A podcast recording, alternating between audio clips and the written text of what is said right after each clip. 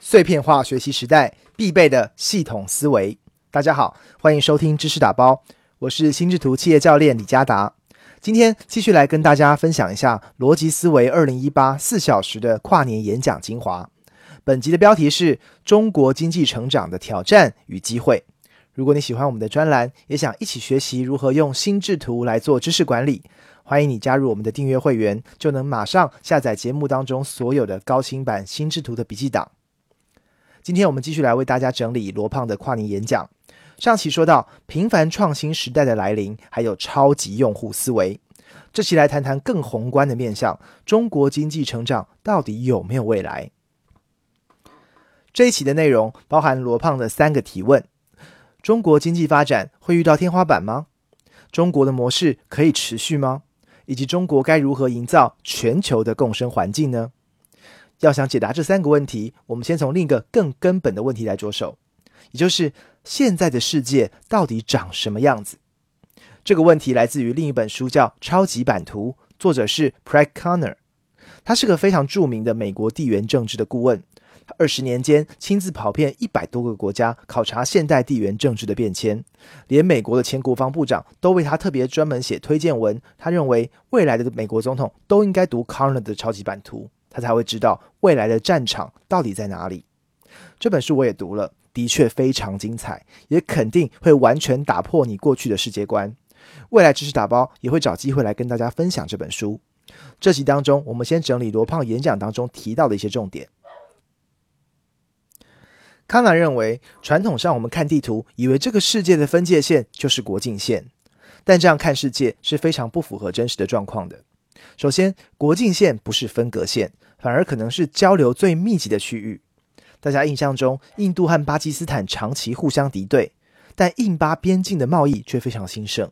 你从晚上的空拍图可以看到，印巴沿线十五万盏泛光灯，灯火通明。相比，可能很多其他已开发国家的乡镇都是漆黑一片。美墨边境每年光合法进出的人次就高达三点五亿人次。更不要说那些非法的互动跟走私了，这比美国的人口还多。我们所学的历史和地理已经不能反映这个世界真实的交流情形。重要的不是学习国境线如何区分国家，而是应该学习基础设施如何形成新的供应链关系。要知道，全世界的国境线总共也只有二十五万公里，但基础设施的交通线就远远不止这个数字了。高速公路有六千四百万公里，铁路有一百二十万公里，海底电缆有七十五万公里，油气管道有两百万公里。这些基础设施才是真正形成现在人们点线面的互相连接，让各种供应链可以发展起来。美国科技业的创新想法，可能需要开采非洲的原物料，到中国制造加工，再分销到世界市场。全球的经济因为供应链的关系紧密的结合在一起，因此成为世界软体代工厂的印度班加尔罗，跟细谷的距离可能就比它到其他落后的印度省份更近。也因为基础设施的普及，人们往都市生活的意愿更高。世界上每天有十五万人移入城市，到了二零五零年，会有百分之七十五的人都会居住在城市里面。超级都市逐渐形成，世界成为一个一个的连接点。掌握连接点，设好供应链，就会是未来一切的竞争力所在。到时候比的不是你有没有资源，而是你有没有被连接。俄国的西伯利亚就是一个很好的例子。虽然西伯利亚有丰富的自然资源，但却因为没有形成好的供应链连接，让西伯利亚的铁路反而运行降到了每小时十公里，比自行车还慢。只拥有而不连接，最后的下场就是变成。资讯孤岛。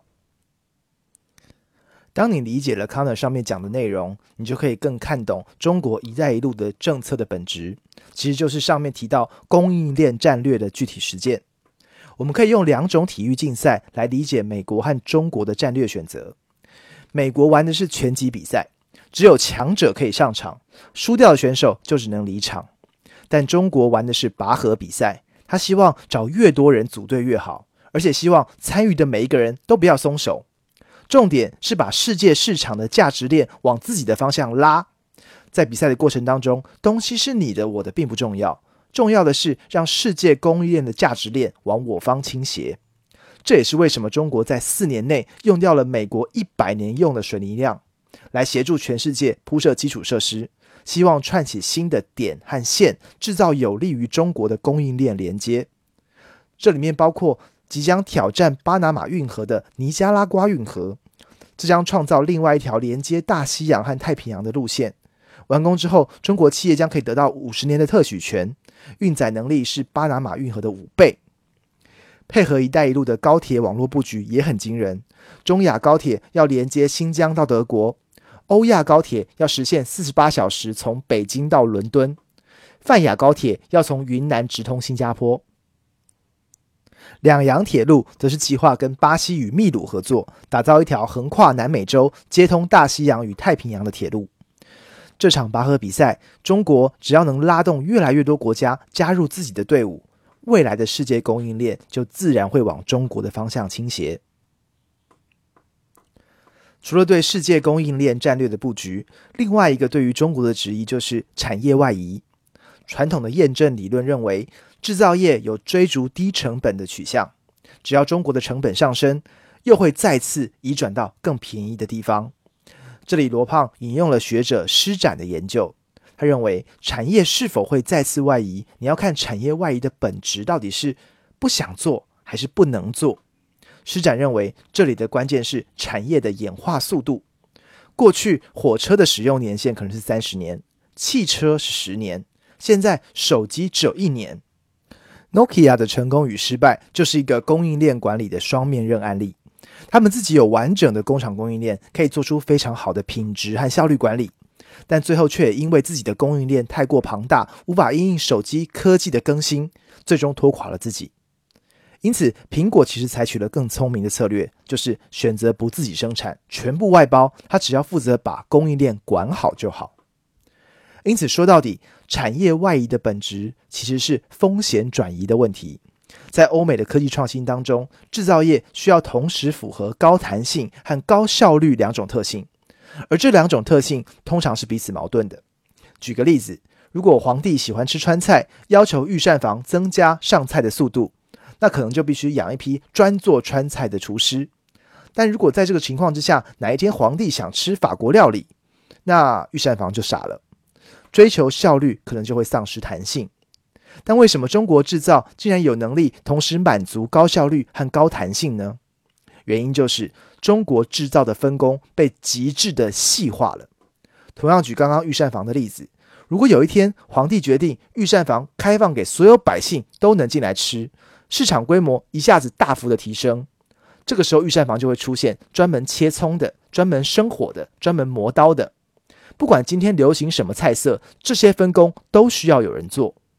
在中国杂货小铺里面卖的最简单的打火机有二十八个零件。在浙江某个代工的小村里面，可能就会有二十八个厂分别制造每个零件。再举一个例子，像老式的拉杆天线，在这个小镇里面，可能可以分工到每个厂做其中的一段。这些人永远不会失业，因为他们的分工只是负责加工一小节的金属制品。就算未来不做天线，也可以做其他东西。简而言之，为什么世界的制造业到了中国之后，很难再度大规模的外移？因为中国制造有个很特别的优势，就是在规模化市场下的极致分工，可以兼顾高效率和高弹性，创造一个动态供应链网络。它可以因应不同的产品或趋势，随时进行重组，好像积木一样。这一点就不是其他的供应链可以比得上的。就像川普和许多人问苹果的 CEO 库克，是不是有机会把供应链迁回美国的时候，库克的回答总是：这不是成本问题。随便举个例子，苹果的供应链大概需要八千七百个工程师来做供应链的管控。美国一年的大学毕业相关科系可能只能提供七千人，中国却有数百万人。创新经济下的产业移转已经不是只考虑成本这么简单了。罗胖因此总结了一开始对于中国经济是否可持续增长的三个问题。如果从命和运的角度来看，中国在制造业的领域。有好命，因为一出生就在一个庞大的市场，市场的规模本身就是一种能力和优势。中国制造业也有好的运，因为刚好碰到许多政策开放的支持和基础设施的修建。未来的世界产业格局，依照海银资本王玉泉老师的分析，是美国创新、中国制造、世界市场。这里要注意的是，高科技量产，它也是一种高科技，是具有自己的壁垒和供应链优势的。我自己就非常喜欢王玉泉老师对于世界高科技产业趋势的分析。未来在知识打包第二季的节目当中，我也会陆续做更多相关的节目跟大家分享。如果你已经是我们的订阅会员，邀请你在会员的互动区可以参与票选，看你比较想听哪一个未来产业的分析，我们就来先做那一集。好的，这一集的节目就先到这里，感谢你的收听，知识打包，我们下期见。